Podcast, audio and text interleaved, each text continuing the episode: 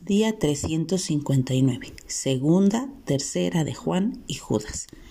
Hemos visto que durante los inicios de la Iglesia hubo varios problemas con falsos maestros que ministraban la palabra por dinero, otros que querían imponer la ley, otros que abusaban de la gracia. En varias ocasiones leemos a Pablo, Pedro y ahora a Juan y Judas exhortando a los fieles a preservar en la verdad de la sana doctrina y a defender la verdad no adulterada del Evangelio de Jesucristo. En las dos cartas de Juan, él comparte su sentir acerca del gozo que le da saber que los hermanos andan en la verdad. Ese gozo debe ser nuestro cuando vemos a las personas que amamos y con los que caminamos, que están arraigados en la verdad del Evangelio, reflejando también en la forma cómo se aman entre sí y cómo viven. Segunda de Juan. Juan, el discípulo amado, es el autor de esta carta y abarca tres principales temas la verdad del Evangelio de Jesucristo y la importancia de estar arraigados en esta doctrina y practicarla. El mandamiento de amar a los demás. El enemigo no detiene su obra en contra del Evangelio. Tercera de Juan. En esta epístola Juan le escribe a Gallo, reconociendo la hospitalidad y el servicio fiel de él y de Demetrio. Ambos son modelos a imitar, y advirtiendo acerca de Diótrefes, quien no se conduce correctamente.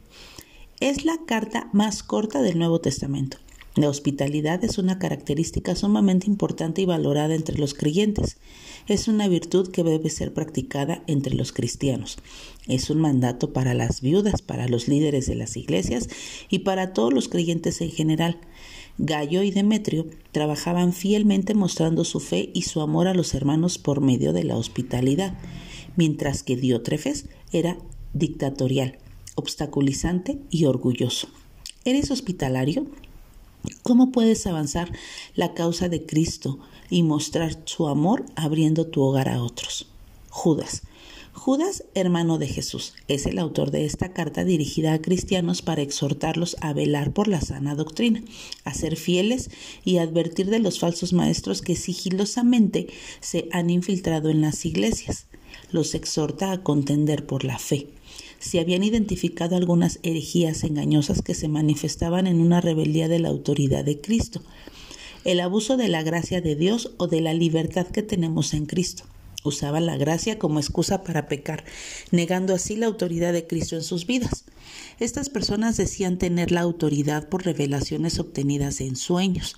Eran una especie de religiosos superespirituales y por tanto podían vivir en rebeldía de forma inmoral, llenos de codicia.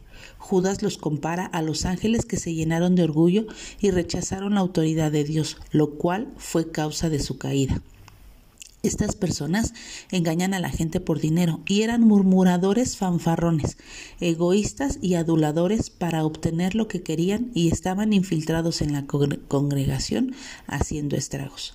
Judas los exhorta a ayudar a los que no son tan firmes en la fe, viéndolos con la compasión, pero con cuidado de no ser arrastrados conjuntamente con ellos.